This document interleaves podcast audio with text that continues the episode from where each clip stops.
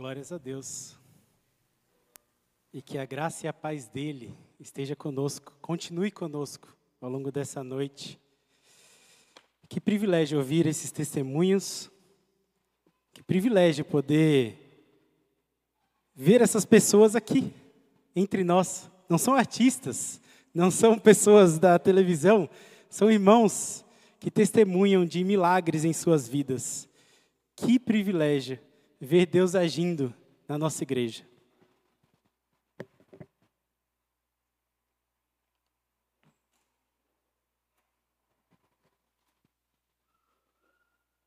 Estamos na terceira mensagem dessa série, Encontros. O poder manifesto do nosso Senhor Jesus Cristo na vida de pessoas. E antes de cada uma delas, temos experimentado, temos tido realmente o privilégio de ouvir o que, que Deus tem feito. E olhando para esses três testemunhos que já vimos e para vários outros testemunhos de irmãos, histórias que eu conheço, histórias que eu ouvi, daqui da igreja e de outros lugares também, tantos e tantos milagres, incontáveis milagres que estão ao nosso redor. E diante disso tudo, eu fico pensando, qual será o maior deles? Qual é o maior desses milagres? Será o, o que aconteceu na vida do Mancinho? Será que é o que aconteceu na minha vida? Qual desses é o maior deles? São as curas? São as restaurações? as libertações, graça e mais graça do Senhor Jesus tem sido derramada sobre a minha vida, sobre a vida dos meus irmãos. Tantos cuidados, proteções, livramentos, milagres diários que a gente nem consegue imaginar os tantos que acontecem todos os dias conosco. E eu me pergunto, qual desses é o maior? Quando eu olho para as Escrituras, para a Bíblia e vejo esses contatos de Jesus com pessoas, tantos milagres, tantos encontros, qual destes será o maior? Será que a libertação do endemoniado, que tinha uma legião de demônios, será que o chamado dos apóstolos, será que a ressurreição de Lázaro? Enfim, pensando sobre esse assunto, sobre esse tema, qual dos maiores milagres? Eu cheguei a uma conclusão. Talvez não seja o maior, mas o que é o está presente em todos eles é comum a todos eles. Eu cheguei e quero dizer já para você de cara, dando talvez o spoiler do final da mensagem, que a maior manifestação do poder de Jesus Cristo na vida de pessoas é o possibilitar criaturas conhecerem o Criador. Já estou dando aqui cenas do final da pregação que eu quero sim construir com vocês à luz do texto de Lucas 24, quero chegar lá, mas eu quero já deixar claro, deixar claro que, para que percebam de cara que o maior dos milagres, independente de qual deles, está por trás do visível, está por trás do que podemos tocar e ver. E usando as palavras do próprio Mancinho, eu quero pegar aqui abrir aspas mesmo e não foi combinado nada disso, a mensagem já estava pronta quando eu vi o testemunho dele. Um homem que experimentou a cura, experimentou um milagre mesmo em sua vida, algo que a medicina não conseguia fazer. Ele mesmo diz: Ó, oh, desisto, a medicina não, não resolve o meu problema. Ele termina dizendo, abre aspas, assim, Mansinho dizendo: Assim ele restituiu tudo o que eu tinha perdido ele tem mostrado quem ele é, quem ele é de fato.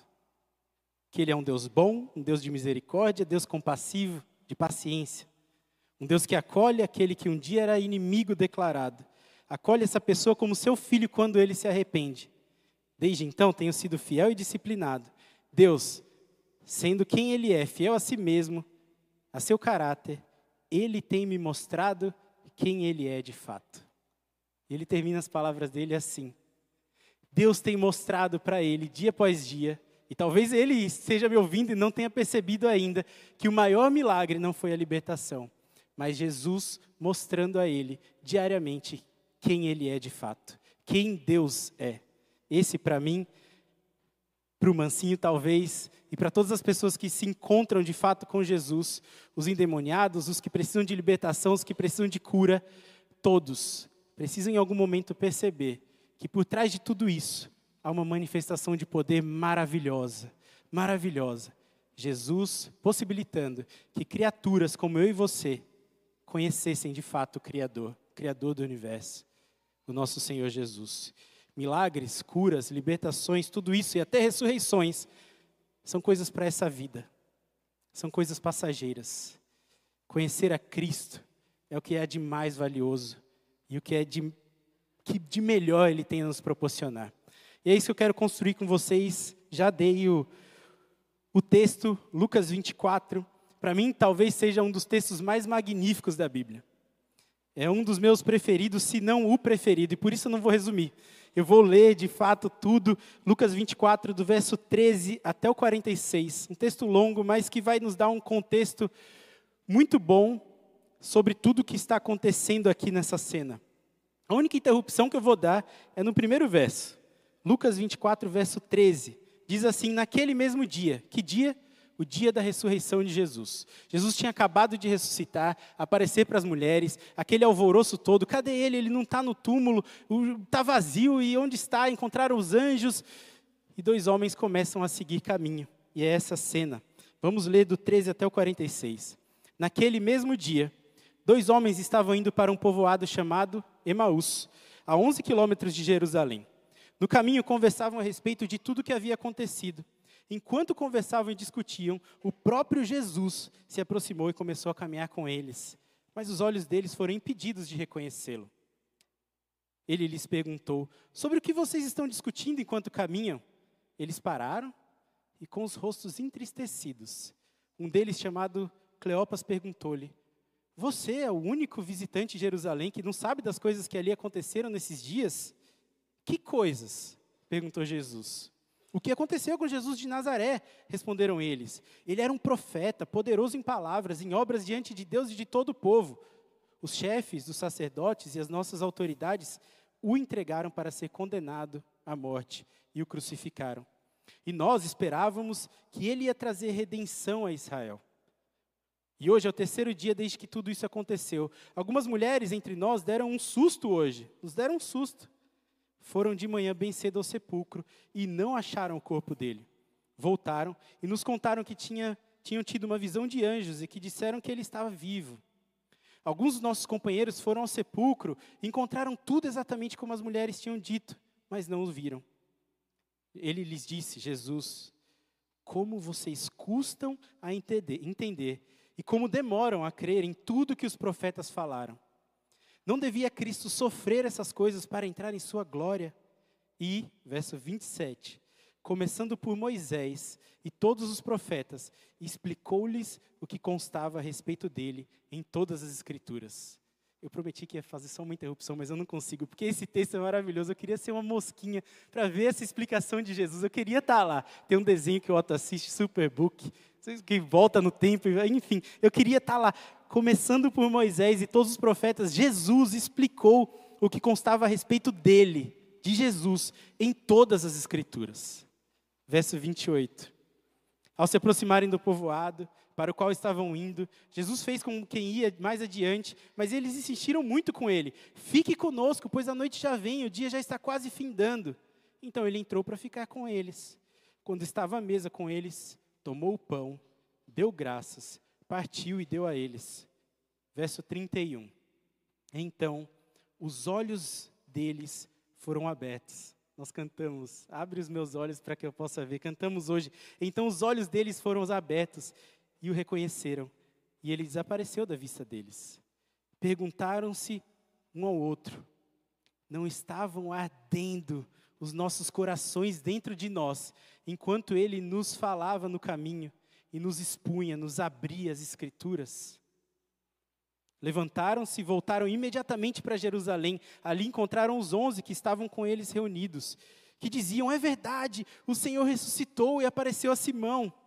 Então os dois contaram o que tinha acontecido no caminho e como Jesus fora reconhecido por eles enquanto partia o pão. Enquanto falavam sobre isso, o próprio Jesus apresentou-se entre eles e lhes disse: A paz seja com vocês. Eles ficaram assustados e com medo, pensando que estavam vendo o Espírito. E ele lhes disse: Por que vocês estão perturbados e por que se levantam dúvidas em seus corações? Vejam as minhas mãos, vejam os meus pés, sou eu mesmo. Toquem e vejam, um espírito não tem carne nem ossos, como vocês estão vendo que tenho. Tendo dito isso, mostrou-lhes as mãos e os pés. E por não crerem ainda, tão cheios estavam de alegria e de espanto, ele lhes perguntou: Vocês têm algo para comer? Deram-lhe um pedaço de peixe assado. E Jesus, o nosso Senhor, comeu na presença deles. Verso 44. E disse-lhes: Foi isso que eu lhes falei enquanto ainda estava com vocês. Era necessário que se cumprisse tudo que a meu respeito estava escrito na lei dos Moisés, nos profetas e nos salmos, toda a Bíblia hebraica, todo o Antigo Testamento. Verso 45. Então lhes abriu o entendimento para que pudessem compreender as Escrituras. E lhes disse: está escrito que Cristo deveria de sofrer ressuscitar dos mortos no terceiro dia. Até aqui. Vou até beber uma água, porque esse texto é um uau para mim. Quando eu leio, eu fico extasiado. De verdade, gente, é, é o nosso Jesus ressurreto, conversando com pessoas, dialogando, comendo peixe. Para mim, esse texto é fantástico. Ele consumou a obra na cruz. Morreu por pecadores, ressuscitou, andou pela terra, conversou com amigos, expôs as escrituras, comeu um pouquinho de peixe e depois ascendeu aos céus. 40 dias ele passou na terra. E esse texto é fantástico, ilustrando como ele, em carne e osso, estava entre nós. E ele ascendeu aos céus.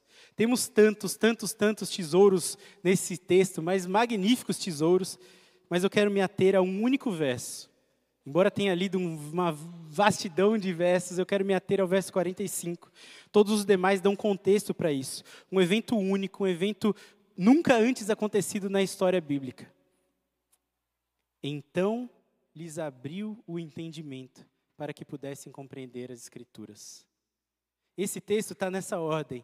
Então lhes abriu o entendimento para que pudessem compreender as Escrituras. Mas eu quero propor estudarmos ele ao contrário. Primeiro, começando por o que é conhecer as Escrituras, depois, que entendimento é esse que Jesus abriu e o que ele fez. Que ato é esse de abrir entendimento? Então, começando por compreender as Escrituras. Para você, pense por três a cinco segundos, não mais que isso. O que significa dizer que alguém compreendeu as Escrituras. O que significa dizer que alguém compreendeu as Escrituras? Pense.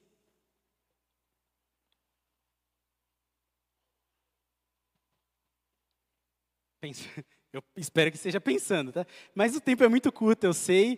Talvez não tenha vindo nenhuma resposta, você só ficou olhando para mim. Mas talvez tenha vindo alguma resposta somente. O que é compreender as Escrituras? Talvez a resposta para você tenha vindo uma pessoa talvez um pastor, um, um líder de escola dominical, um professor. Você deve ter pensado, esse, para subir no púlpito, para ensinar, esse conhece das Escrituras. Esse compreendeu as Escrituras. Ou talvez tenha vindo uma resposta na sua mente. Para mim, conhecer as Escrituras é conhecer toda a história. Conectar os fatos, saber as referências. Sabe aquele irmão do EBD que, quando vai falar, fala as referências? Que não dá nem tempo de checar se é aquilo mesmo, mas ele fala. Que nem advogado citando lei esse irmão compreendeu as Escrituras.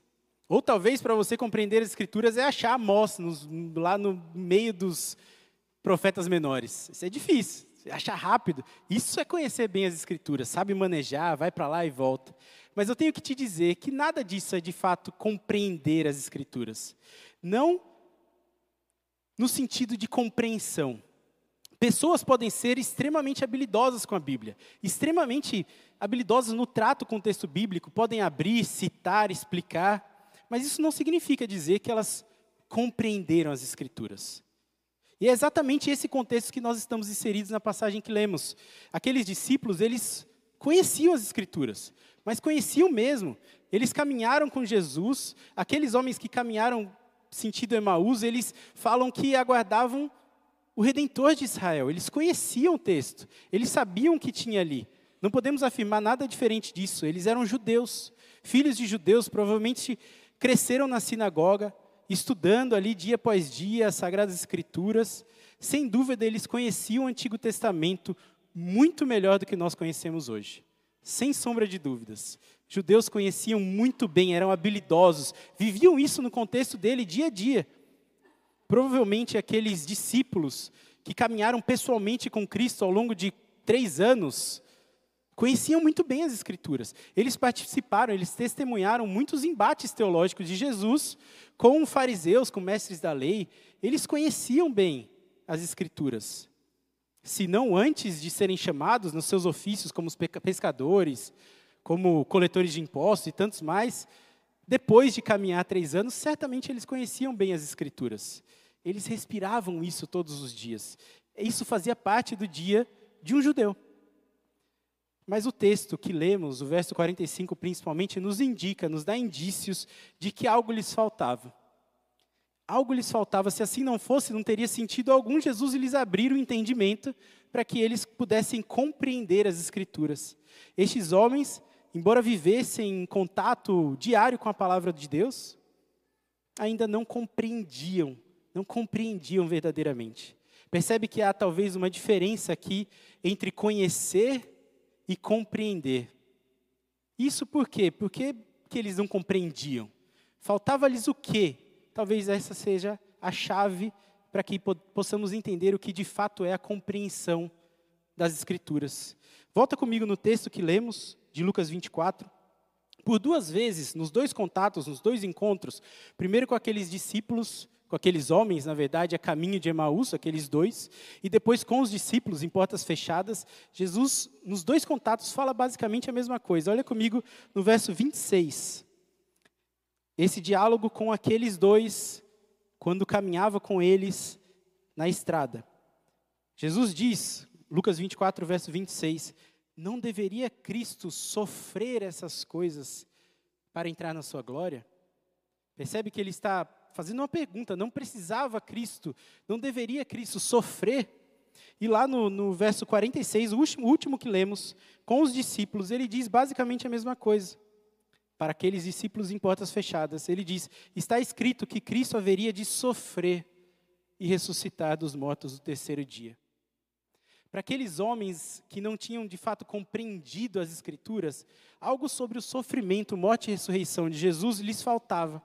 E dentro do Evangelho de Lucas, isso não é novidade. Lucas já relatou isso em outros contextos, no capítulo 9, versos 37 a 45, que eu não vou ler todo, mas aqueles homens dialogando com Jesus, ele fala que o homem, o filho do homem, Jesus, deveria ser traído e entregue nas mãos dos homens para sofrer. E o texto diz que eles não entendiam o que isso significava. Isso estava lhes encoberto. Lucas 18 eu quero ler com vocês. Lucas 18, verso 31. Lucas 18, verso 31 a 34.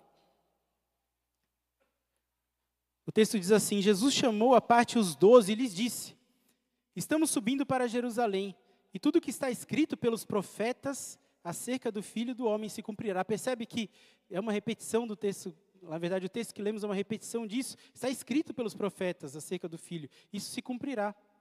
Verso 32: Ele será entregue aos gentios, que zombarão dele, o insultarão, cuspirão nele, açoitarão e o matarão. E no terceiro dia ele ressuscitará. E no verso 34, os discípulos não entenderam nada dessas coisas. O significado dessas palavras lhes estava oculto. Eles não sabiam do que, que ele estava falando. Percebem que sempre que Jesus lhes dizia, as Escrituras testificam de mim, as Escrituras falam da minha morte e ressurreição, é isso que está escrito, desde lá de Moisés, dos profetas, é isso que está escrito, tudo testifica sobre isso. Eles não entendiam. Há um padrão nisso, não fazia sentido para eles. Jesus morrer? Como assim? Jesus, o meu mestre, morrer? Não faz sentido. Ao dizer que lhes abriria o entendimento para o fato de compreenderem as Escrituras, Jesus abriria o entendimento deles, indiretamente ele está dizendo: discípulos, é sobre isso que toda a Escritura fala. É sobre isso, este é o tema: Jesus morto e ressurreto no terceiro dia. E eles não entendiam isso. É sobre a glória de Deus, cuja expressão máxima se dá na cruz do Calvário. É sobre isso que as Escrituras falam. É isso que vocês não estão entendendo. Esses homens discípulos conheciam bem, sabiam manejar, como judeus cresceram lidando com a Bíblia, mas não tinham ainda os seus olhos abertos para entender que tudo é sobre Jesus e Jesus morto no madeiro e ressurreto no terceiro dia. A história, meus irmãos, a história é sobre isso. A criação é sobre isso. Tudo que vivemos, experimentamos e vemos é sobre isso. Sobre Jesus, o correto entendimento da obra redentora de Jesus. Morte, ressurreição e retorno. Somente isso traz sentido total ao que está escrito. Somente isso traz total sentido à existência humana. E talvez você seja como aqueles discípulos essa noite, está aqui, talvez pela primeira vez, ou talvez venha aqui domingo após domingo, quarta após quarta, se esforça para ter uma vida devocional, para ler, para entender trechos da Bíblia, trechos da Bíblia, mas você tem feito disso tudo uma coxa de retalhos. Tentando juntar as informações que você tem da EBD de manhã com o tema da mensagem do culto de noite, com o vídeo que você assistiu no YouTube, você vai costurando tudo isso e parece que nenhuma imagem se forma. As coisas estão desconexas. Um monte de informações que eu tenho que correr atrás para tentar digerir e colocar em prática, mas parece que falta alguma coisa, uma imagem não se forma. Você confia sim que a Bíblia é a palavra de Deus, mas por muitas vezes ela não faz sentido nenhum. Não faz sentido algum. Você crê na existência de Deus, mas por muitas vezes a existência humana não faz sentido. Você olha para o caos, vê guerra, vê um monte de coisa acontecendo, mas isso não faz sentido. Meus irmãos, você que me ouve, você que assiste, eu tenho que te dizer: toda essa história não é por acaso. Não é por acaso. A Bíblia não é como um quebra-cabeça que você vai pegando peça por peça, coloca uma aqui no canto, uma outra ali, vai tentando formar uma imagem. A Bíblia não é isso. Não sabemos onde vamos chegar além das Escrituras? Não. De maneira nenhuma. Nós já temos uma imagem formada. A história de Deus, a narrativa divina, é o contrário de um quebra-cabeça desconexo. Já temos uma imagem de um Criador que encarnou, morreu, ressuscitou e voltará. Essa é a cena, esse é o quadro, essa é a história. E aí sim, nós podemos pegar cada uma dessas pecinhas e ir colocando nessa imagem entendendo que tudo, tudo aponta para o nosso Senhor Jesus Cristo. Eu te desafio a fazer um teste em casa. Sabendo disso, que a história é sobre Ele, sobre Cristo morto e ressurreto que voltará. Sabendo disso, que a Bíblia fala sobre isso, sobre o nosso Senhor Jesus Cristo. Abra o primeiro verso da Bíblia. Abra lá, porque Jesus disse que os escritos de Moisés testificavam sobre ele. Abra lá, talvez você lembre de cabeça no princípio, Gênesis 1, no princípio, Deus criou os céus e a terra. O verso só fala isso, mais nada. Mas você, sabendo do plano de fundo, dessa história magnífica, sabendo desse bendito quadro que Deus está pintando, começando por esse verso, sua mente deve saltar. No princípio, Deus criou os céus e a terra, sabendo que viria para ser entregue nas mãos de homens pecadores, que haveria de sofrer, que haveria de ser cuspido, que haveria de ser maltratado e viria a morrer na cruz do Calvário por pecadores como eu e você, e que ressuscitaria no terceiro dia, ascenderia em glória e um dia voltaria.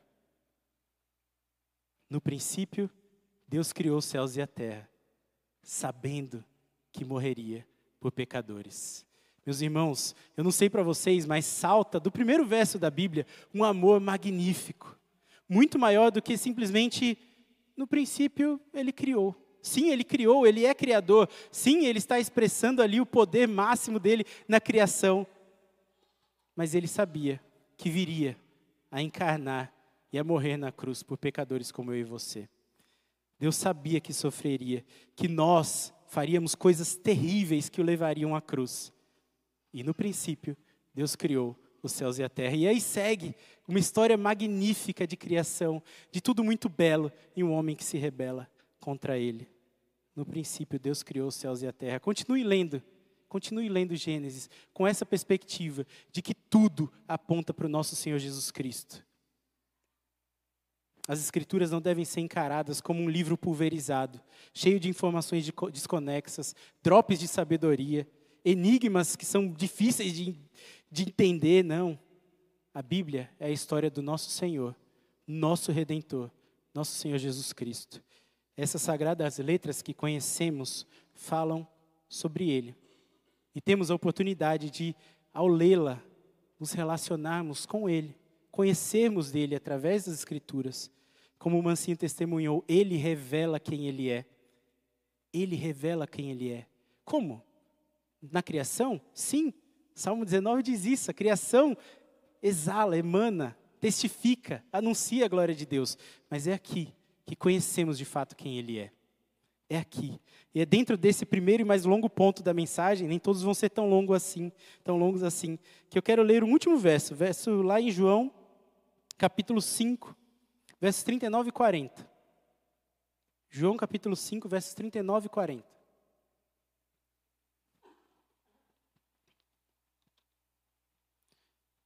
O texto diz assim: Jesus falando para homens que julgavam ele, que perseguiam ele, mas certamente falando também para os discípulos que estavam ao lado dele. Ele diz: Vocês estudam, vocês estudam cuidadosamente as Escrituras, porque pensam que nelas vocês têm vida eterna. E são as Escrituras que testemunham a meu respeito. Percebe o que Jesus está dizendo? Vocês buscam vida no texto sem querer encontrar a mim. As, as Escrituras testemunham a meu respeito.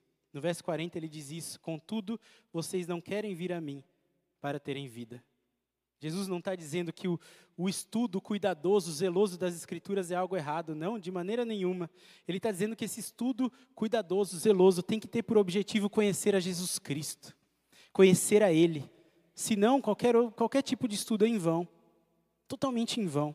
Talvez o seu olhar para a Bíblia seja assim, tentando juntar mero acúmulo de conhecimento, de entendimento teológico sobre as coisas espirituais sobre casamento, sobre filhos, sobre dinheiro, sobre um monte de temas aleatórios. Mas a própria Escritura testifica sobre Jesus. É sobre Ele, é Ele que é o sentido natural de todo o texto, e aí sim, conhecendo a Ele, você pode conhecer a casamento, conhecer um casamento firmado nele. Você pode falar sobre filhos sendo instruídos à luz dele. Você pode falar sobre dinheiro sobre um Criador que veio, encarnou e não tinha onde colocar a cabeça. Enfim, é tudo sobre Ele. Conhecer as Escrituras é conhecer sobre Jesus Cristo. Conhecer verdadeiramente a Ele, ter um relacionamento com Ele, saber que Ele haveria de morrer, ressuscitar e voltará um dia para salvar pecadores como eu e você. A Bíblia toda, toda aponta para isso. Toda. Conhecer as Escrituras é conhecer o Redentor, seu caráter, seus feitos, seu propósito para essa criação.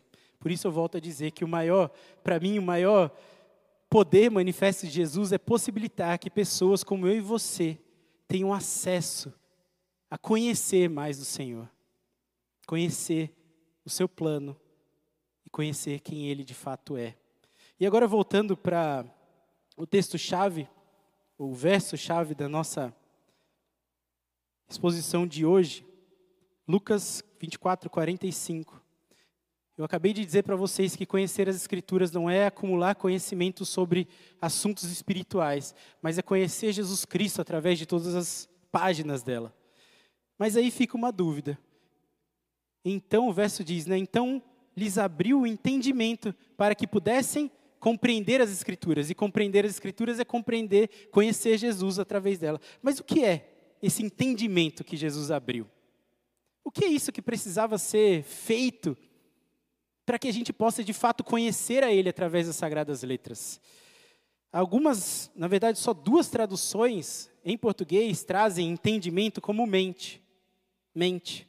Talvez seja que você está lendo aí. Todas as demais colocam entendimento. Mas no português, o entendimento carrega um significado que não necessariamente é esse compatível ao uso dessa palavra.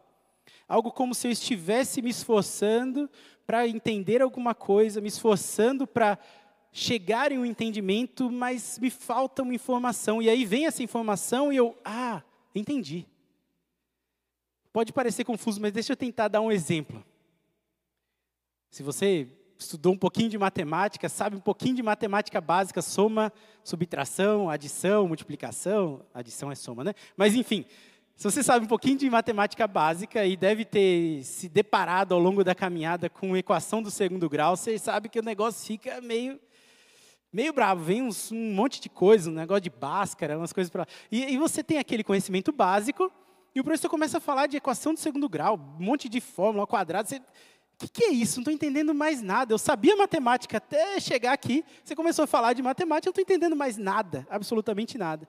Bolhufas, o professor está falando, mais entendimento zero. Aí vem aquele seu amigo, aquele esperto que senta na frente, vira para você, oh, você não está entendendo, você é burro. Não, você não está entendendo porque falta um conhecimento aí para você. Você não vai entender a equação do segundo grau se você não entender a equação do primeiro grau. Deixa eu te explicar. Olha, pega essa soma, subtração aqui que você conhece. Deixa eu te explicar a equação do primeiro grau. E ele explica com cuidado, você presta atenção. Você entende a equação do primeiro grau, você olha, olha para o professor. Ah, agora a equação do segundo grau faz um pouco de sentido. Como um passe de mágica você passa a entender. Eu sei que o exemplo de matemática é difícil porque nunca é como um passe de mágica, mas ok entendimento no português traz essa ideia de adicionar alguma coisa. Me faltava algo, alguém me explicou esse algo e agora, de repente, eu começo a entender. Mas, definitivamente, não é esse o significado aqui do texto. Não é uma informação a mais. Jesus não está explicando a equação do primeiro grau para que eles entendam do segundo. Não é isso. Não tem uma explicação sobre sofrimento, morte e ressurreição para que daí dê um estalo na mente deles e eles comecem a entender. Lembram daquele texto famoso de Romanos capítulo 12, verso 2? A gente fala sobre ele várias vezes aqui na, na, na igreja. Não se amoldem ao padrão desse mundo, mas transformem-se né, pela renovação da sua mente. É exatamente essa mesma palavra. Percebe que lá em Romanos não tem essa ideia de, ó, complementa uma informação aqui para que você seja transformado, moldado. Não. É uma renovação completa de mente. É esse o sentido. Não só lá em Romanos 12, mas praticamente todos os textos que essa palavra aparece. É esse entendimento de completude de entendimento. Não só um entendimento adicional. Jesus está abrindo a mente desses discípulos. Talvez não esteja fazendo total sentido para vocês, mas o que Jesus fez foi tornar esses discípulos capazes de conhecer a Ele através das Escrituras, de ter uma mente voltada para Ele. E por que, que isso é importante para o nosso século? Por que, que é importante para nós hoje, século 21? É bem comum ouvirmos que a religião ela cega. A religião ela toreia, como se fosse um cabresto e um antolho de cavalo, sabe aquele aquela corda na boca do cavalo e aquela coisinha do lado do olho, aquela coisinha chama antolho. Alguém conduzindo a cabeça do cavalo, ainda limitando o seu campo de visão para que ele só olhe numa direção. Muitos dizem que a religião é isso. Como um cabresto controlando aqui alguém. É assim que a sociedade vê a religião, como algo que limita o entendimento de alguém a ponto daquela pessoa não conseguir mais enxergar para fora da religião, não conseguir entender a plenitude da, da existência, não conseguir experimentar o diverso, a diversidade da vida. Pode ser que te assuste, mas eu concordo plenamente com isso. É exatamente isso que a religião faz. É exatamente isso. Ela limita, ela trava, ela cerceia o ser humano. A religião, mas o cristianismo não. O cristianismo definitivamente não faz isso. O verdadeiro evangelho abre mentes. É isso que o nosso texto está dizendo. E é isso que você, se conheceu verdadeiramente Jesus Cristo, é isso que você experimentou, ou pode experimentar. Jesus, o verdadeiro evangelho encarnado, abre entendimentos, abre mente. Não restringe como a religião faz, não trava o ser humano, abre. O grande escritor, o C.S. Lewis, eu acho que o livro dele que tem essa citação, o peso da glória, talvez venha dali, ó, o Merchan, mas enfim, passe ali depois, no, no final do culto, veja se tem lá. Mas ele, escrevendo um ensaio para a Universidade de Oxford, eles tinham lá um grupo de, de discussão teológica e fazem uma pergunta para ele. Lewis, é, teologia é poesia? E ele escreve um ensaio gigante para tentar explicar isso. Esse ensaio é um dos capítulos do, do Peso da Glória. Ele termina esse ensaio com uma frase fabulosa, bem conhecida. Ele termina esse capítulo do livro dizendo o seguinte: Creio no cristianismo assim como creio que o sol nasceu. Não apenas porque eu o vejo, mas porque por meio dele eu vejo tudo mais. Eu quero repetir, porque é Lewis, né? É difícil de entender na primeira vez. Mas ele diz assim: creio no cristianismo assim como creio no sol. Como creio que o sol nasceu, não porque eu estou só vendo, mas porque a partir do sol é que eu vejo todas as coisas. O cristianismo é isso, meus irmãos. O verdadeiro cristianismo não limita, não restringe o entendimento como a religião faz. Não é algo impositivo, não é algo fechado. O verdadeiro cristianismo, o verdadeiro evangelho abre as nossas mentes para que todo demais, todo demais faça sentido. É através do evangelho que nós podemos ver o significado da existência. É a partir do evangelho que podemos ver que as guerras sim vão acontecer no nosso mundo. É a partir do evangelho, é a partir da pessoa de Jesus Cristo que vamos ver que sofreremos nessa vida. Nem tudo são flores. Ele abre a nossa mente, ele não restringe. O correto entendimento da existência do Criador, seus planos e seus propósitos. O verdadeiro cristianismo, ele não é um complemento de informação. Você precisava de algo a mais, sua vida já estava legal, e você vem e deixa eu complementar alguma coisa aqui. Deixa eu adicionar a minha razão. Deixa eu adicionar ao meu intelecto. Não. O verdadeiro cristianismo é o redimir da razão. O verdadeiro cristianismo é humilhar do intelecto. É prostrar-se em adoração diante do Criador. É prostrar-se como aquele que nada sabe, diante daquele que tudo fez. Tratando-se da palavra de Deus, meus irmãos, das Escrituras, não são as mentes mais esclarecidas, mais cultas e aparentemente mais evoluídas que compreendem quem Deus é. Não tratando-se da palavra de Deus, são as mentes cativas, são as mentes humilhadas, submissas, humildes, que compreendem quem Deus é. Tudo que eu estou falando pode parecer até meio complexo, meio estranho, meio filosófico demais para você, mas pegue esse exemplo que é bem prático na vida cristã. Talvez você conheça alguém, seu avô, um tio, uma pessoa que você considera sábio na fé. Sabe aquela pessoa que começou a trabalhar cedo, que não teve muita oportunidade na vida, que mal sabe ler, se é que sabe, sabe? Aquela pessoa que você olha assim e diz: essa pessoa não tem o intelecto que eu tenho. Mas quando você fala de conhecer a Deus, de ser piedoso, de saber dar conselhos à luz das Escrituras, é para Ele que você corre? Já viu uma pessoa assim? Ele é a referência da família. É ele que nós vamos buscar, é nessa pessoa que nós vamos buscar sabedoria. Ora, mas ele não conhece nem metade do que eu conheço, não sabe de chat GPT, não entra no Google, mal sabe mexer no celular. Como assim? É tão sábio. Ele está ali, letrinha por letrinha, somando conhecimento da pessoa de Jesus Cristo, através dessa maravilhosa palavra desse texto magnífico que revela quem ele é. Se é que lê. Tem alguns que nem sabem ler, mas dão show quando se fala de espiritualidade.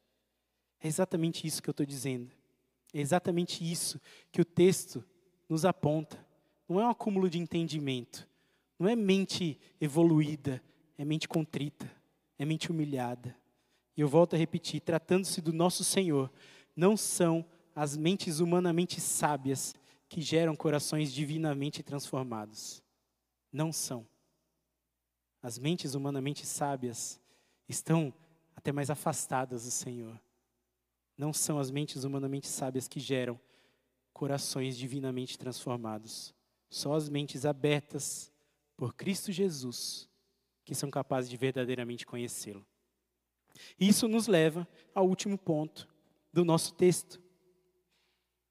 Lucas 24, 45 diz: Então lhes abriu o entendimento. Eu quero sugerir uma tradução bem mais aplicativa, que não está em nenhuma Bíblia, versão Paulo Vitor, nova, enfim, nome que você queira dar, mas lhes abriu a mente, o completo entendimento, para que pudesse conhecer Jesus Cristo através das Sagradas Escrituras que testificam sobre ele. É isso que o verso está dizendo. Jesus lhes abriu.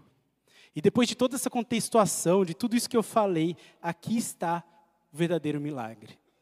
Aqui está o verdadeiro poder manifesto do nosso Senhor Jesus Cristo. É Ele, só Ele, que abre mentes. É só Ele que possibilita pessoas afastadas dele, pecadoras. Só Ele que possibilita que pessoas como eu e você conheçam a Ele. Se você prestou atenção na história que nós lemos, ali naqueles dois homens caminhando para Emaús, o nosso mestre, Jesus Cristo, toma ao lado deles e começa a conversar. E o verso 27 de Lucas 24, ele diz: E começando por Moisés e todos os profetas, explicou-lhes o que constava a respeito dele em todas as Escrituras. Jesus mostra para eles que todas as escrituras apontavam para ele. E ao anoitecer, ele se senta ao redor da mesa e no partir do pão é, lhes é aberto o entendimento, lhes é aberto os olhos. Versos 31 e 32 de Lucas 24. E nós cantamos sobre isso também hoje. Ele incendeia corações. Lucas 24, 31, 32. Então os olhos deles foram abertos e o reconheceram, e ele desapareceu da vista deles. Perguntaram-se um ao outro: não estava ardendo, não estava em chamas, não estava exultando nosso coração, os nossos corações dentro de nós, enquanto ele nos falava no caminho e nos abria, é exatamente a mesma palavra abriu o entendimento, abriu os olhos, abriu as escrituras, mas ele não andou com a Bíblia folheando do lado daqueles homens. Nem tinha a Bíblia naquela época do jeito que nós conhecemos, mas ele expôs, esse é o sentido, ele se expôs, ele contou, ele explicou que tudo é sobre ele. E o coração daqueles homens ardia em conhecer. Mas eu estou conhecendo o mestre. Seus corações ardem quando Jesus lhes abre as escrituras expõe às mentes dele a verdade expressa ali. A verdade que é ele, seus corações ardem. Eles são tomados de tamanha alegria, tamanha alegria que, se você bem lembrar, já era de noite. Jesus fez como fosse adiante, eles disseram: Não, fique conosco, fique aqui, já está de noite, não siga a viagem. E eles sentam, comem o pão, e depois de verem o coração arder, o que, que eles fazem imediatamente? Isso é o verso 33, eles voltam correndo para Jerusalém. 11 quilômetros. Eles voltam correndo de noite porque eles querem contar isso para os apóstolos, para os discípulos, para os 11 que estavam lá. Eles não estão nem aí se é de noite, eles estavam tão alegres, tão cheios de Jesus, que eles precisavam compartilhar. Eles são tomados de uma alegria que só Jesus pode dar a capacidade de conhecê-lo através das Escrituras. E quando ele está lá junto com os discípulos, é que vem esse verso 45, que para mim é o ápice da história. E para mim é o ápice do que Jesus pode fazer por você, do que Jesus fez por mim. Ele abre mentes para ser compreendido. E eu quero resumir tudo que a gente viu nesse verso tão rico, nesse encontro verdadeiro com Jesus ressurreto, o Filho do Deus vivo que venceu a morte para libertar a gente de cadeias do pecado, cantamos sobre isso também. O encontro verdadeiro com Ele é que permitiu aqueles discípulos, aqueles homens, conhecerem a Ele através das Escrituras. E é o encontro verdadeiro com Jesus que permitirá você, que permitiu a mim, conhecer a Ele através das Escrituras. Por mais simples que isso possa parecer para você, após a salvação, que é o maior dos milagres, após a salvação, após rendermos a nossa vida ao nosso Senhor Jesus Cristo, reconhecendo que nada somos sem Ele, que precisamos dele para a vida eterna, que somos miseráveis pecadores que carecem de arrependimento, após isso, o maior dos milagres é de permitir que possamos compreendê-lo. Meus irmãos, eu quero repetir já, sabendo que estou sendo exaustivo nisso, repetitivo mesmo, mas conhecer a Deus, o Deus verdadeiro, o Criador, o sustentador, o Redentor do universo, nosso Senhor Jesus Cristo. Conhecer a Ele é o maior milagre que pode acontecer na sua vida. Esse é o único dos milagres que tem efeito eterno. Uma cura, um emprego, uma restauração de um casamento, uma restauração de família, todos esses são milagres maravilhosos que Deus pode fazer e Ele continua fazendo. Nós temos visto isso nos testemunhos. Ele faz, mas todos esses milagres têm efeitos momentâneos. Dentro da eternidade que vivemos é um momento. Todos esses milagres são passageiros. Em breve estaremos doentes de novo. Em breve podemos sofrer um acidente. Em breve podemos estar desempregados novamente. Um dia, meus irmãos, você pode não pensar nisso, mas um dia todos nós morreremos. A não ser que Jesus volte e subamos aos céus. Mas crentes também morrem. É estranho isso para você, mas milagres de cura acontecem sim na vida de pessoas, mas em algum momento nós enfrentaremos a dor, nós enfrentaremos o sofrimento. O quão próximo estamos de Jesus é que vai dizer como enfrentamos esses sofrimentos, essas adversidades da vida. Isso eu não estou falando por mero entendimento teológico desse verso, não. Jesus mesmo fala sobre isso. Eu quero ler com vocês em João capítulo 16. Na verdade, eu quero ler o 17, mas começando o 16, 33, que é o último verso, indo até o 17, 3. É uma sequência, embora seja quebrado por um capítulo, é uma sequência de um raciocínio. João, capítulo 16, verso 33, depois de um longo discurso, Jesus diz: Eu lhes disse essas coisas para que em mim vocês tenham paz. E ele afirma: Isso aqui não é uma possibilidade, isso aqui acontecerá na vida dos cristãos. Neste mundo, vocês terão aflições. Contudo, não tenham, contudo, tenham ânimo, porque eu venci o mundo. E o verso 1 do 17 continua: Depois de dizer isso, Jesus olhou para o céu e orou: Pai, chegou a hora. Glorifica o teu filho para que o teu filho te glorifique. Pois lhe deste autoridade sobre toda a humanidade, para que conceda vida eterna a todos que lhe deste. Deus Pai concedeu a Jesus o poder de conceder vida eterna a pessoas como eu e você. E no verso 3 ele explica o que é isso. Esta é a vida eterna, que te conheçam, o único Deus verdadeiro, e a Jesus Cristo, a quem enviaste. Logo depois de dizer que passaremos por aflições, ele diz que o que é a vida eterna? Conhecer a Ele. Tenha bom ânimo, a vida eterna está logo ali.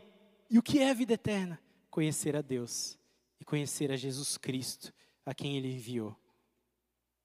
Esse é o milagre mais poderoso e maravilhoso que eu e você podemos experimentar nessa vida.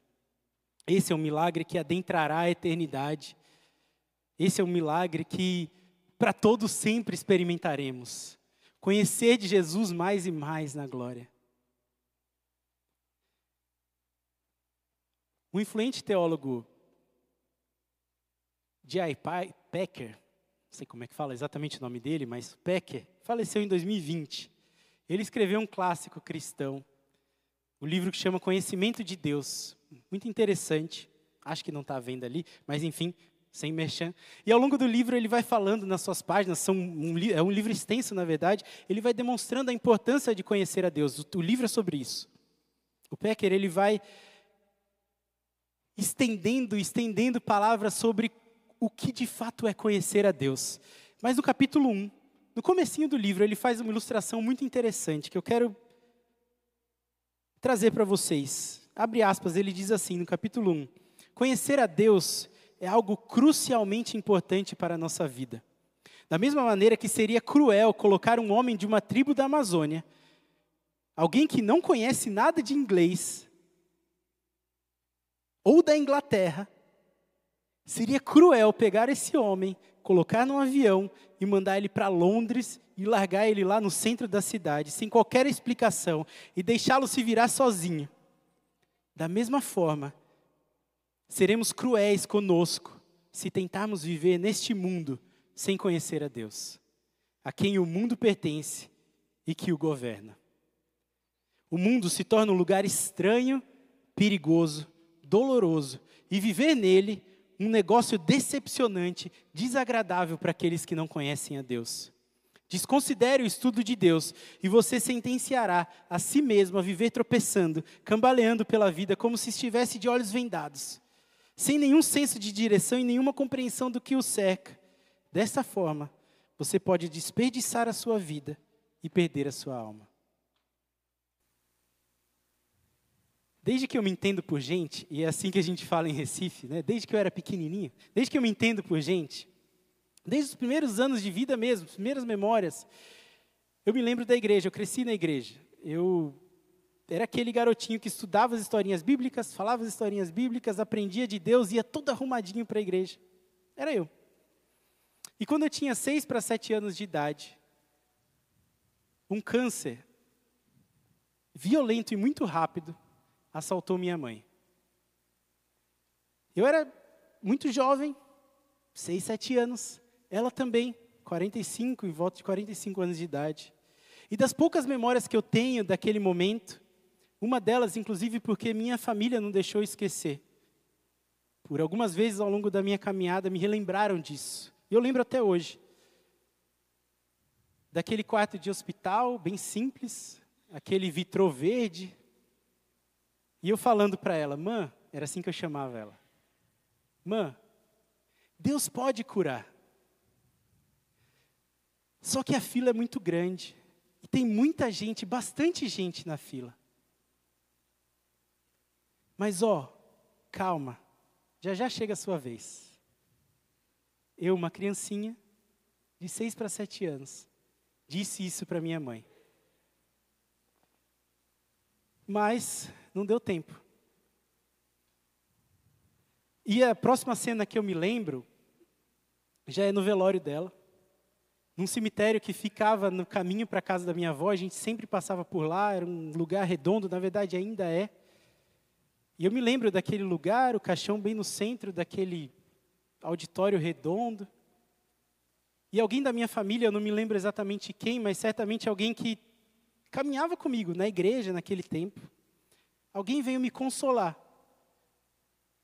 E usou exatamente as mesmas palavras que eu usei. A pessoa virou para mim e disse: Paulo, fica tranquilo. Deus podia curar, só que a fila realmente era muito grande e não deu tempo. Tinha muita gente na frente. Enquanto eu chamo o Ministério de Louvor para a gente encerrar isso, essa mensagem, esse, essa reflexão. Meus irmãos, você que nos visita, você que nos ouve, você que nos assiste, eu não quero que você saia daqui corrigindo teologia de criancinhas em luto. Não é isso. Definitivamente não, mas essas palavras, essas minhas palavras, as palavras dos meus familiares, embora sejam bonitinhas, fofinhas, talvez sirvam de consolo para crianças, elas estavam muito erradas. E elas continuam muito erradas. Não há nada mais distorcido teologicamente do que essa fala de uma criancinha de seis anos. O potencial destruidor dessa falsa verdade que eu tinha e que me incentivaram a continuar com ela era gigantesco. Eu poderia crescer e, sentindo a ausência da minha mãe, começar a questionar Deus culpar a Ele. Eu podia dizer: Deus, o Senhor não me amou como amou as outras crianças da fila. O Senhor não me amou, o Senhor é impotente. O Senhor não é todo-poderoso. O Senhor tem que respeitar filas para curar pessoas. O Senhor não tem poder, o Senhor é seletivo, o Senhor escolhe quem vai abençoar. Que Deus é esse que deixa uma criança de sete anos órfã da mãe? pequenas e fofinhas distorções teológicas.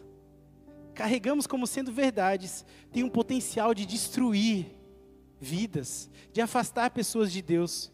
E como Pecker disse no livro dele, o mundo se torna um lugar estranho, um lugar perigoso, doloroso. Viver nele é um negócio decepcionante, desagradável para aqueles que não conhecem a Deus pela graça do meu Deus Altíssimo, pelo sangue de Jesus, pelo poder dele manifesto na minha vida, ele abriu o meu entendimento para que eu pudesse conhecer verdadeiramente a ele e mudar essas distorções teológicas que eu carregava por verdades que estão aqui. Deus é poderoso. Deus poderia curar minha mãe. Deus poderia curar aquela fila na verdade, Deus é eterno, Ele não está submetido a tempo ou filas. Deus é muito maior do que tudo isso. Ele poderia ter curado, mas aprove a Ele não fazer. Quando eu era menino, eu falava como menino, eu me pensava como menino, me importava como menino, mas eu cresci. Eu deixei de ser menino, deixei essas coisas para trás. E é outro Paulo que fala isso, é o apóstolo Paulo em Coríntios. Mas é exatamente o que aconteceu com a minha vida. Deus me permitiu deixar de ser menino na fé. Eu tive a graça de ter a perspectiva sobre Ele corrigida ao longo do caminho. Graças a Ele, eu não questiono. Graças a Ele, eu conheço verdadeiramente. Eu sei que Ele é poderoso. Graças a Ele, Ele tem se mostrado a mim. Ele tem se revelado a mim. Todos os dias. Isso não é privilégio só meu, meu irmão. É de todos nós. a maior manifestação de poder de Deus, do poder de Deus, é permitir que pessoas como eu e você conheçam verdadeiramente a Ele e não vivam desorientadas nesse mundo em trevas. Eu não sei como você está, eu não sei o que te trouxe aqui, eu não sei nem por que você veio aqui nessa noite, eu não sei se você já encontrou Jesus Cristo verdadeiramente. Eu não sei se você tem compreendido quem Jesus é através das Escrituras ou se tudo isso tem se tornado um fardo muito pesado que você tem carregado. Mas o que eu tenho que dizer, repetidas vezes nessa noite, é que não há milagre maior, não há manifestação maior de poder do que Ele abrir a sua mente para que você possa conhecê-lo verdadeiramente, compreender a Ele através das Escrituras. Com isso, eu não estou falando somente no aspecto salvífico, sim ele é poderoso para te libertar das cadeias do pecado, para te trazer para perto dele. Mas para você que já é salvo, para você que já o conhece, ele pode trazer sentido a tudo. Ele pode te ajudar a compreendê-lo todos os dias de forma crescente através das escrituras. Conheça o seu redentor, não negligencie isso, valorize isso. Conheça o seu caráter, os seus feitos, os seus propósitos, da primeira página, do primeiro verso até o último verso. Se dedique a isso. Isso é o que há de mais precioso em nossa vida. Não deixe de viver esse maior dos milagres. Encontrar Jesus Cristo todos os dias através da palavra dele. Ter a mente aberta para entender através das Escrituras. Ele nos abre, Ele nos capacita, Ele nos revela quem Ele é. Se você não tem experimentado isso, peça a Ele nessa noite. Aproveite esse momento para clamar, para pedir: Deus, me ajuda, eu quero conhecer mais o Senhor. Eu quero saber quem verdadeiramente o Senhor é. Eu quero viver essa eternidade já agora. Eu quero experimentar isso, essa, essa alegria que aqueles dois homens experimentaram naquele caminho para Emaús. Eu quero que meu coração arda. Eu quero que meu coração queime pelo Senhor. Por favor, Senhor, me encontre no caminho que eu estou trilhando. Que meu coração arda, salte de alegria. Me dê sede de conhecer mais e mais o Senhor através da Sua palavra. Meu irmão, aproveite isso. Está disponível a você. Não é privilégio dos mais sábios. Não são as mentes esclarecidas. São aqueles que se rendem verdadeiramente, se ajoelham e clamam: Jesus, abre minha mente. Me mostra o poder do Senhor através das suas sagradas escrituras. Aproveite isso, não há nada mais eterno do que isso. Viva Jesus, conheça Jesus se encontre com Jesus nessa noite.